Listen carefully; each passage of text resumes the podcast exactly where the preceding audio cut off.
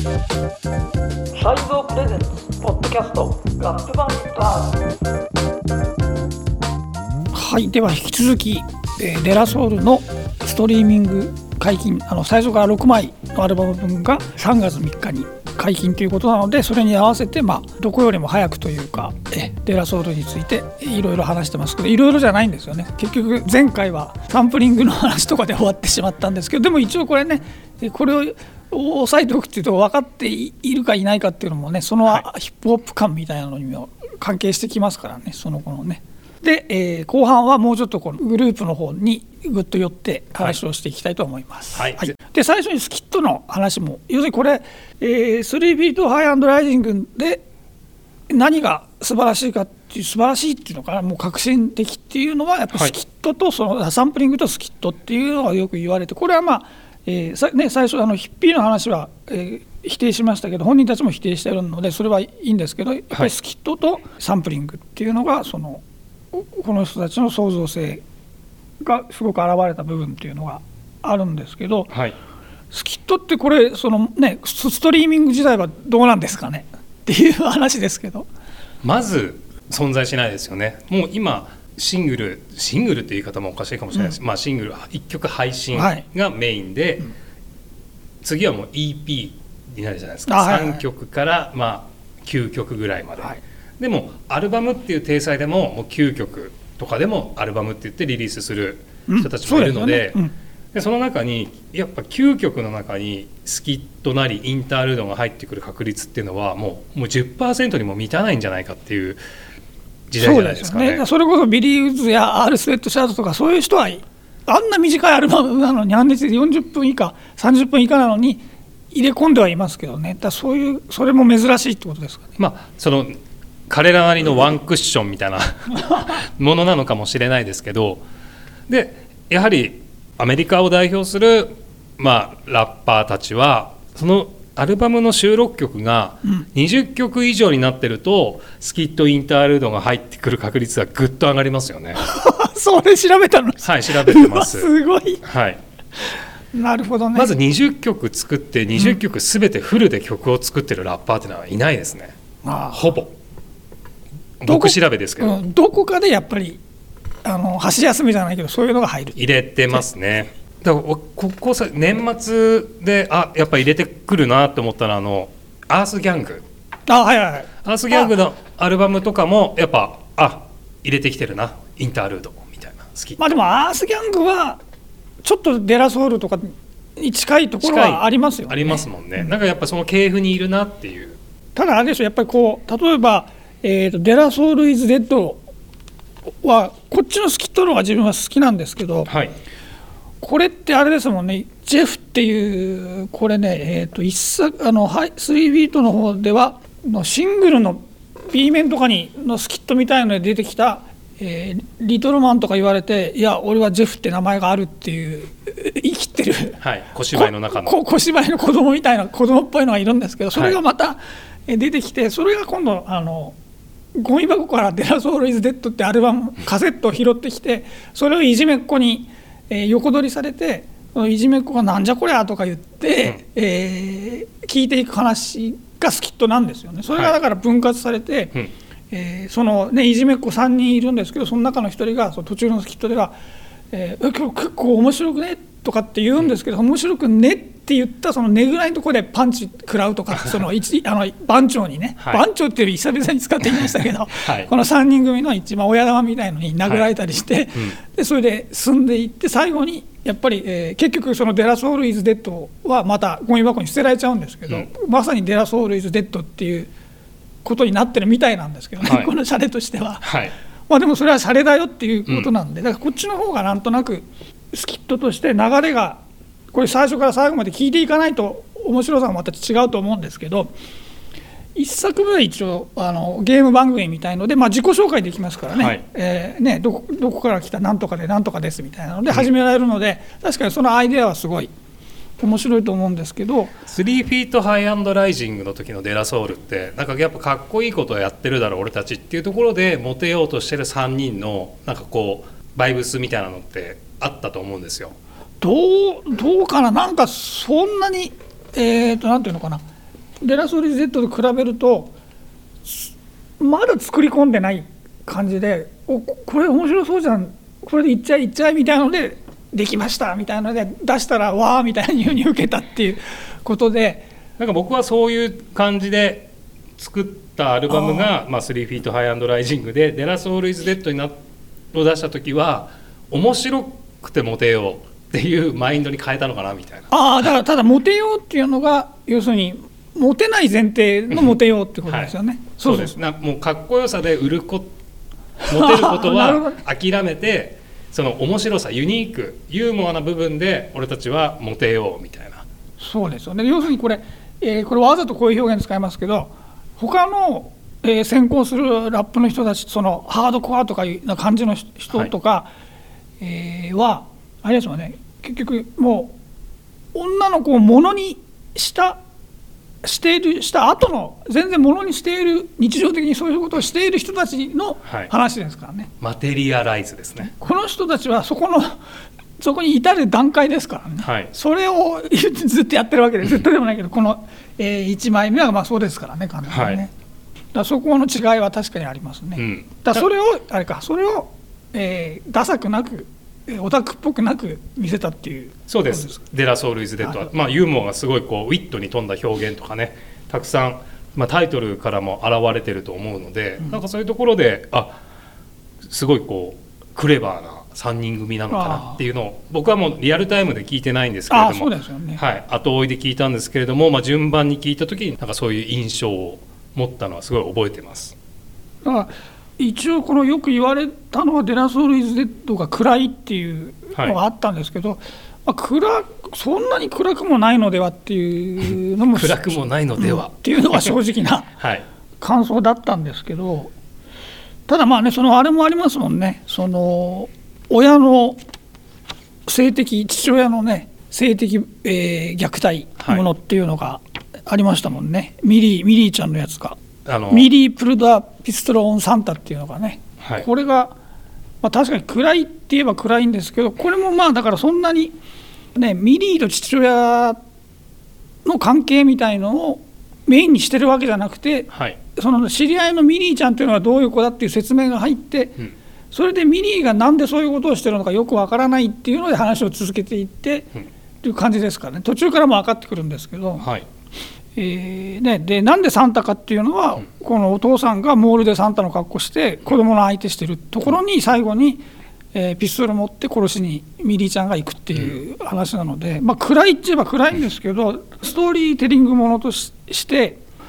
えー、なんていうのかそれの話の持っていき方の面白さみたいなのもあったりとか、はい、もう一つはだから、えー、コンシャスって言ったらいいのかな？そういうこういう問題がありますよっていうのを物語仕立てで、えー、伝えてるっていうのがありますからね、うん、だその辺も面白いのかなっていうのはでこの曲ってあれなんですよ。これ続編があるんですよね、はい、続編がまあデラソウルじゃないんですけどアトモスフィアが2009年か。9年に今度 Millie Fell Off the Fire Escape っていうのがあってこの続きがあるんですよ。へアトモスフィアが。それ 初耳でした。すいません、はい、ありがとうございます、これでそんなに多分有名ではないとは思うんですけどこれは続編でその後にえ発砲したミリーが、はい、あのしばらく逃げ惑うんですけどその中でいろいろジレンマというか葛藤があるわけですよ、うんうん、自首した方が。いいかな。いいかなとかいろいろ、えそれがどこまで逃げられるのかなっていうのの葛藤がすごいうまく、これはもしかして元のとはまた違うタッチでこれはこれで。うんあのうまいなっていう話の話って言葉の選び方かな、うんうん、がなってて、えー、でたったそれだけのその逃げて逃げて途中までは全然追ってこなくて。で、えー、ある程度逃げたら実はもう先回りしてて下の方に待ってて警察が。でまたどうしようっていうふうになって。で隣のビルにのはしごをこう登っていって。で誤ってそこから落ちちゃうっていうところで終わるっていう。えーそのアトモスフィアの曲はデラソウル公認なんですか？どうなんですかね。でも公認いやそこはでも公認というかでもそれは自由にいいんじゃないですか、ね、自由なんですかね。でもそういうのは一応還元なんじゃないんですかね。どうつながっても。だってね発砲発砲したとはこれ多分ラップはしてないんでとど、めはとどめを刺したみたいな言ってますけどいろいろ考えられますからね。実は外れてたとかっていうので続きが作れたり、まあ、ちょっと不利かな、まあ、それも作れたりとかありますし当然だこう逃げるこのあとどうなったかっていうのはまあ多分逃げるんだろうなっていう逃げられたら逃げるんだろうなっていうのがありますから。あじゃあそれと原作者じゃない人が感銘を受けて続編を作っている可能性っていうのは結構あるんですかね？ストーリーテリングものって。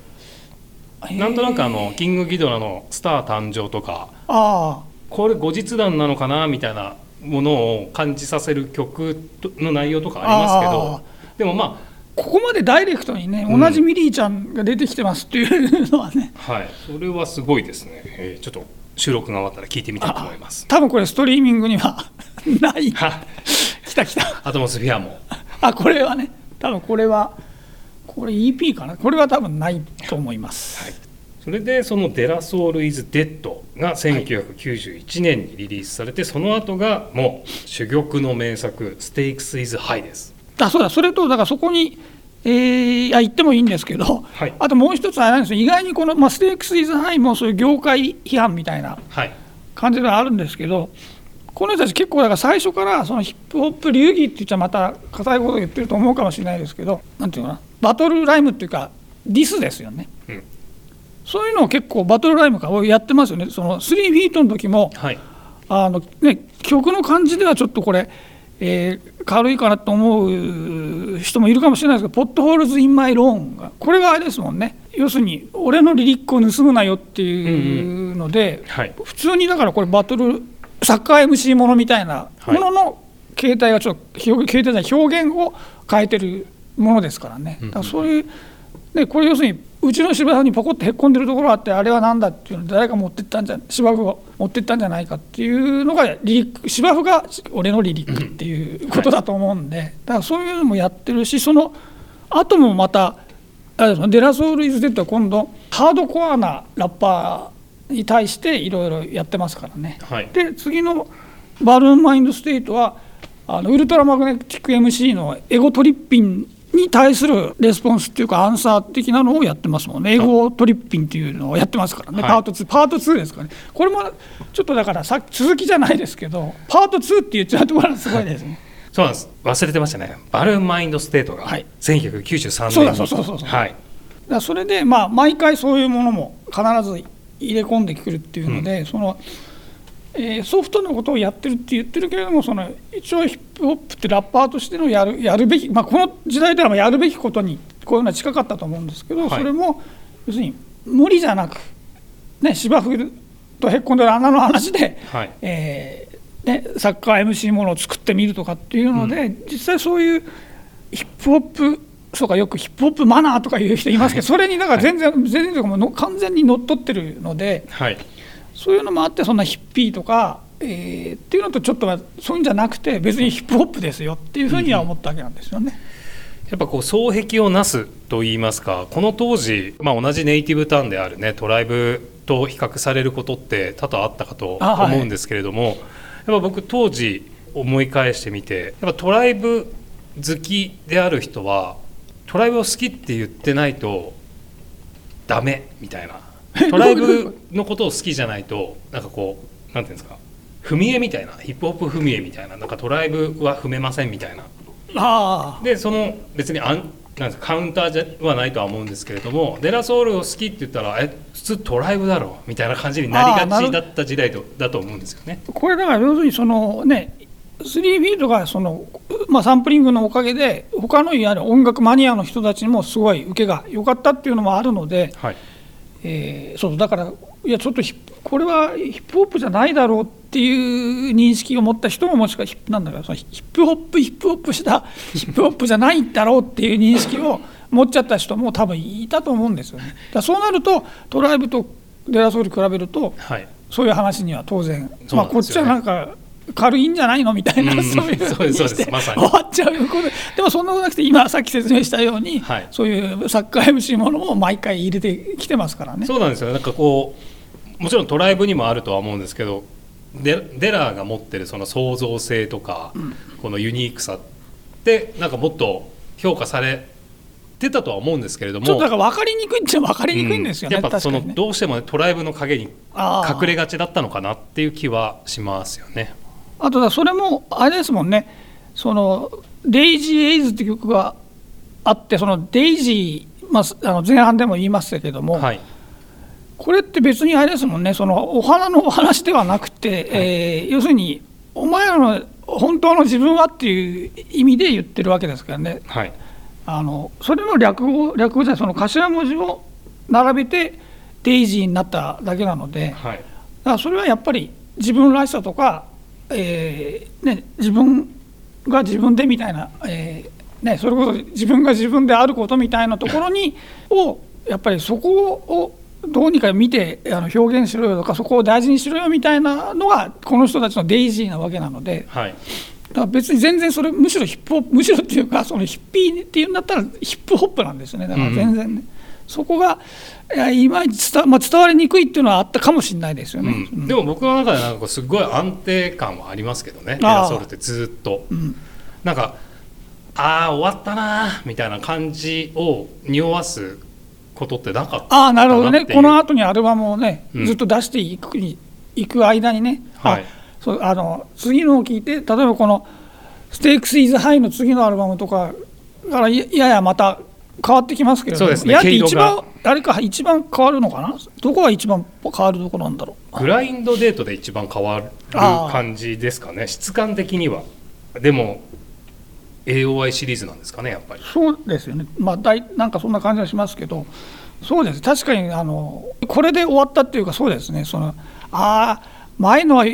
すごい良かったけどっていうのにはならないと思うんですよね。うまくだから違う方向性みたいなのを見つけてますもんね。うん、そうね。どんどんだからもともとそうです。そういうわけで毎回毎回、えー、前回も言ってますけどそアルバムっていう作りですからね、とにかくね、そうです、もう小林正明イズムを踏襲したアーティストってことですからね、ちゃんと曲順があって、スキットがあって、インタールードがあってみたいな、でなんかその2曲目のアンサーが11曲目で来るみたいな、そういう作りですもんね。でもっと言うと、そのね、えー、ヒットで言いましたけど、1作目のおまけのシングルとかの裏にいたジェフが、今度また2枚目で。頭から出てきますとかっていうつつながってますもんねさらにね、はい、そういう楽しみ方まあヒップホップというか、まあ、他のジャンルでもあるとは思うんですけれどもそのアルバムっていう楽しみ方をまあ結構初期の頃からデラソールはずっと続けてるっていう感じですもんね。だからそこがまたねこの今のこの時代にそういうものがどう受け入れられるかっていうのはありますもんね。そうですね。なんか僕たちのこの2、3分の会話を聞いただけで、うわ、面倒くさいやついるんだな、みたいなふうに。いや、すごい面倒くさいです。長いし、長いし面倒くさいっていうのは確かに 的確かも、ややこしいし的確かもしれないですよね。はいそのジェフが3 Feet High and Rising から De La Soul Is Dead にやってくるっていうことだったらまだ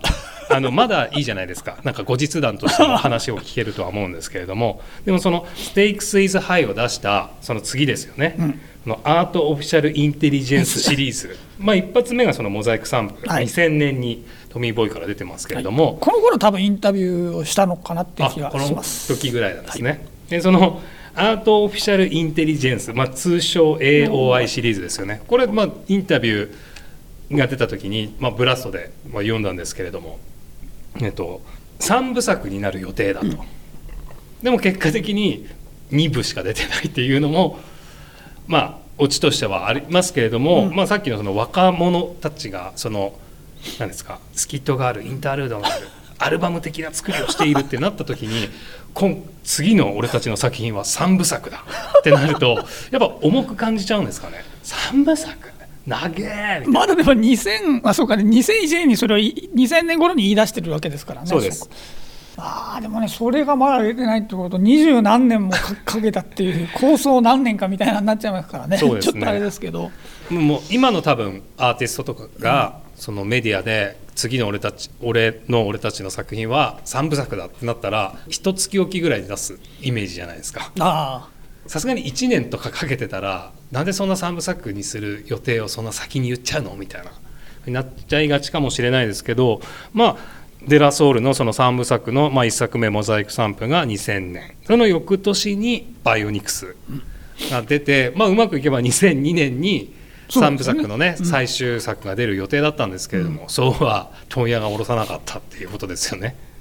多分これがさっき正明さんが話したデラソウルのサウンドがちょっとガラッと変わった一発目になるんですかね、うん、モザイクサンプが。でも僕当時モザイクサンプバイオニックスって出た時、うん、あの普通にかっこいいなって思いましたけどね、うん、そのアートワーク含め。ああねそっちもこのさらに今までもまあアートワークが凝ってる方ですけどなんか12インチとかも3人がね全然表に出てないようなイラストだけとかアートワークのみみたいな感じのジャケットとかもたくさんありましたけれども、ね、今はみんなそういうのは当たり前でやってますけどね。当時はほとんどそんなのはないわけですからね、はい、アーティストがの顔が何かなんだり映ってだってステークス・イズ・ハイもすごいですよね。そういう意味ではね。はい。ものすごいこうアートの方にもね力を注いでいたんじゃないかなっていう。特にモザイクサンプバイオニクスのアートワークはすごいこう鮮明に残ってますね。そういう意味では。なんか今あのアートワークでリリースされても別にそんな違和感ないんじゃないかなって思うぐらい。なるほどね。そうですよね。まあ言うてアートオフィシャルインテリジェンスですからね。アーティフィシャルインテリジェンスの聞き聞き間違え効果みたいのでしょうけどね、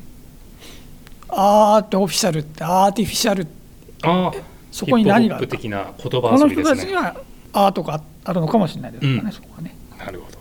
でその、まあ、3部作の3部作3部目は出ずに終わってしまって、まあ、そこから3年後に「ザ・グラインドデート」はい、まあ、ここで初めてトミーボーイを離れるんですよね、はい、正木さんはどうでした？グラインドデート出た時。AOI の頃からちょっとだからその変えてきたなっていうのはあったのでそんなにはそれが何か特別っていうのはあとまあインタビューとかしたってせいもあるかもしれないですけど。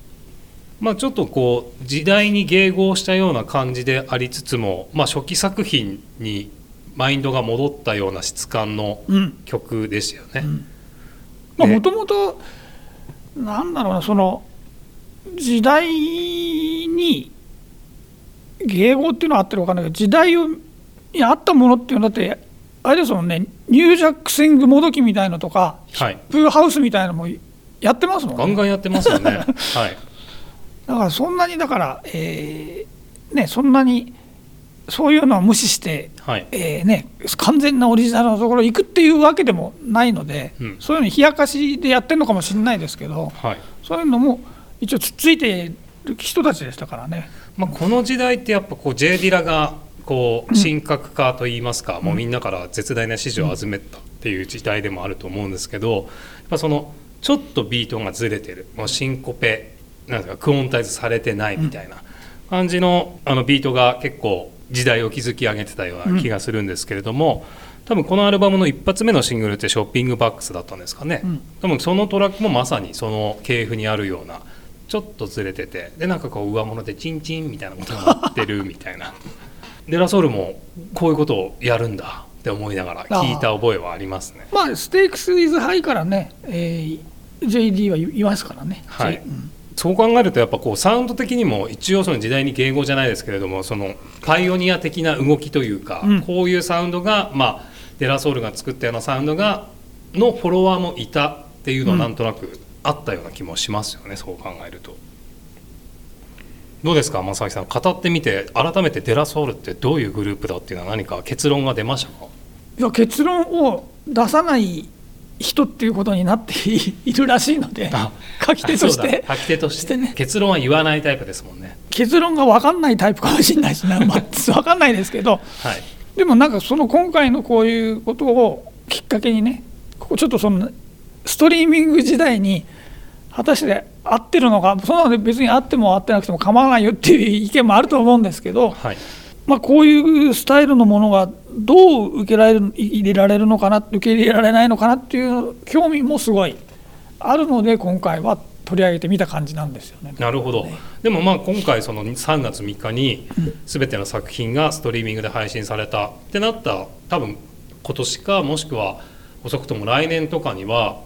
新作も出すんでしょうね、うん、なんか予定あるんですよね、はい、そこでやっぱ時代に迎合したストリーミング時代に迎合したような作品を作ってくる可能性もありますよね。そこがどどういうのが来るかね。めちゃめちゃ迎合してきたなみたいな。乗ってきたな潮流にみたいな。デラソウルみたいな。フィーチャリングのアーティストとかもそのアノニマス時代とは全くこうガラッと変わって。でもあんまりあれだなこのフィーチャリングは個人的にはあんまりアノニマスからそんなに変わらない方がいいのかなとも